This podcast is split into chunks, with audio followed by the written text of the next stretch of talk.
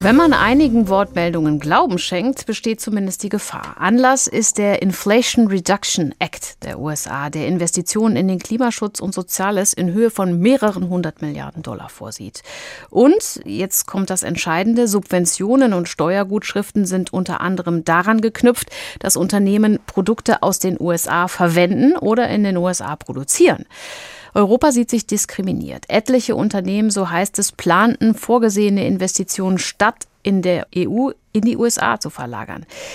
Der schwedische Batteriezellhersteller Northvolt überlege zum Beispiel statt einer geplanten Produktionsstätte in Schleswig-Holstein lieber eine in den USA in die Wege zu leiten. Heute trifft sich nun in Washington der EU-US-Handels- und Technologierat, um die Differenzen auszuräumen. Darüber habe ich eben mit Bernd Lange gesprochen, SPD-Politiker und Vorsitzender des Handelsausschusses im EU-Parlament. Und von ihm wollte ich wissen, ist so ein drastischer Begriff wie Handelskrieg nicht was hochgegriffen? Ja, ich würde da auch vorsichtig mit sein. Also es ist richtig, es gibt viele Gemeinsamkeiten mit den Vereinigten Staaten, auch gerade in der Auseinandersetzung mit den Russen, die ja einen wirklichen Krieg gemacht haben. Aber man muss eben auch sehen, dass die Vereinigten Staaten knallharte Industriepolitik nur im eigenen Interesse machen. Sie haben es angesprochen, Subventionen nur für Produkte, die in den USA hergestellt werden damit werden europäische Produkte ausgeschlossen und viel schlimmer noch, dass Investitionen in die USA verlagert werden. Und das ist nicht fair und entspricht auch nicht den Regeln der Welthandelsorganisation. Wir hatten hier heute schon ein Gespräch mit einer der fünf Wirtschaftsweisen, mit Ulrike Maimendier. Und sie sagt, dass wir Deutschen von internationalen Verflechtungen auch besonders betroffen sind. Die Amerikaner würden schon immer mehr auf das eigene Business gucken. Sprich, ist Deutschland vielleicht auch selber schuld? Haben wir da was verpasst? Wir haben natürlich ein viel diversifizierte Handelsstrukturen mit vielen Ländern dieser Erde.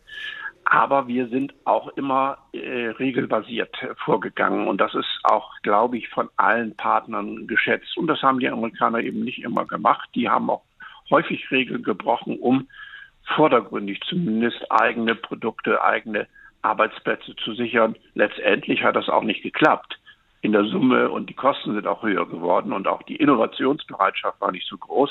Aber vordergründig, und das ist in den USA immer sehr wichtig, bei äh, den häufigen Wahlen, die sie haben, ähm, hat das eben äh, gewirkt.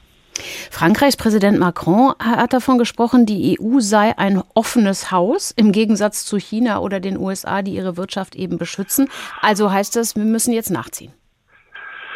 Nee, ich glaube, wir müssen dafür sorgen, dass die Regeln eingehalten werden. Na, klar, es gibt Notwendigkeiten, mehr in Innovationstechnologien, in Erneuerbare zu investieren, auch die Forschung zu intensivieren.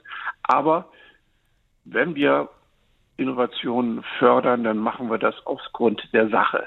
Also nochmal, wenn wir ein Elektroauto fördern, dann ist es bei uns egal, ob es von BMW gebaut wird oder von Hyundai oder wenn eine Windkraftanlage gefördert wird, ist egal, ob der Stahl aus Salzgitter aus Niedersachsen kommt oder aus Japan. Es geht um die Sache. Und das ist der große Unterschied. Und das entspricht eben völlig den Regeln der Welthandelsorganisation in einer offenen Volkswirtschaft. Und da müssen wir die USA überzeugen, dass sie doch bitte auch mal wieder an die internationalen Regeln sich halten und deswegen schließt sich auch eine Klage bei der WTO nicht aus. Genau, da sind wir aber an einem Punkt, äh, wenn, wir, wenn man jetzt klagt vor der Welthandelsorganisation, dann wäre man schon mittendrin in einem Handelskrieg, oder nicht? Nein, das macht man unter Freunden schon mal, ne? um zu klären, was ist äh, legal und was, was nicht. Ne? Also das würde ich nicht sagen. Das haben wir schon mehrfach mit den USA, ich habe ja gedeutet, die sehen das manchmal nicht so ganz genau mit den Regeln, äh, mehrfach gemacht. Und dann gibt es eine Entscheidung und äh, in der Regel wird diese Entscheidung auch akzeptiert. Wir haben letztens noch eine Klage gegen die USA gewonnen, äh, wo die die ähm, äh, die, die Oliven aus Spanien nicht mehr auf den Markt lassen wollten, wegen angeblicher falscher Subvention.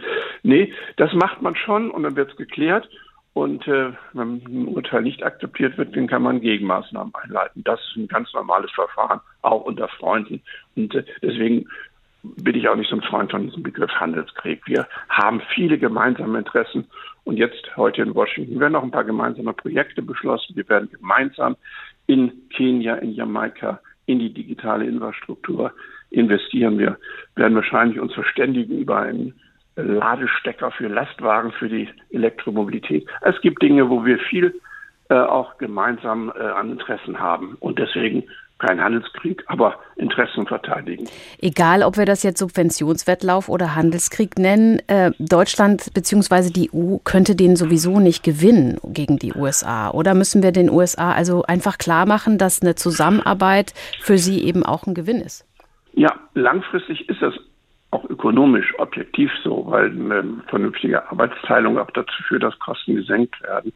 Und das müssen wir denen auch nochmal immer wieder äh, klar machen. Zum Subventionsrennen, das werden wir verlieren, das können wir gar nicht. Zumal wir auf der europäischen Ebene gar nicht so viel finanzielle Ressourcen äh, haben. Also das sind ja die Mitgliedstaaten. Der, der Haushalt der EU umfasst äh, etwa das Doppelte des Haushaltes von Nordrhein-Westfalen. Ähm, da werden wir den Kürzeren ziehen. Deswegen müssen wir eher gucken, dass wir eine vernünftige äh, gemeinsame Basis finden, um äh, diesen, diesen Subventionswettlauf, das Rennen äh, zu durchbrechen. Nebenbei, wir sind ja nicht nur allein auf der Welt, die EU und äh, die äh, USA, sondern auch Japan, Südkorea, die eben genauso von diesem Inflation Reduction Act betroffen sind. Und deswegen glaube ich, sollte man auch ein Stück weit den Rahmen größer äh, spannen, um mit den Vereinigten Staaten zu reden. Jetzt haben Sie eben schon die positiven Ergebnisse angesprochen, Herr Lange, die heute äh, vielleicht bei diesem Treffen rauskommen könnten. Aber im Punkto der Subvention sehen Sie denn da, dass die USA da auch gesprächs- und kompromissbereit sind? Ich glaube kaum. Es gibt jetzt noch so ein bisschen Diskussionen über die Umsetzung äh, und die Umsetzungsverordnung. Da wird es vielleicht das ein oder andere an Übergangsfristen geben, ähm, weil auch amerikanische Hersteller die sehr starken Forderungen der fast hundertprozentigen Produktion in den USA nicht ausfüllen können. Es wird vielleicht noch in der einen oder anderen Gesetzgebung ein paar Lücken geben, wo wir reinflutschen können. Es sind ja neun Linien, die Förderung von Autos, von erneuerbaren Energien, von Wasserstoff, von ähm, im Grunde allen Technologien, die mit der Transformation zu tun haben, im Volumen von äh, 300 Milliarden Euro.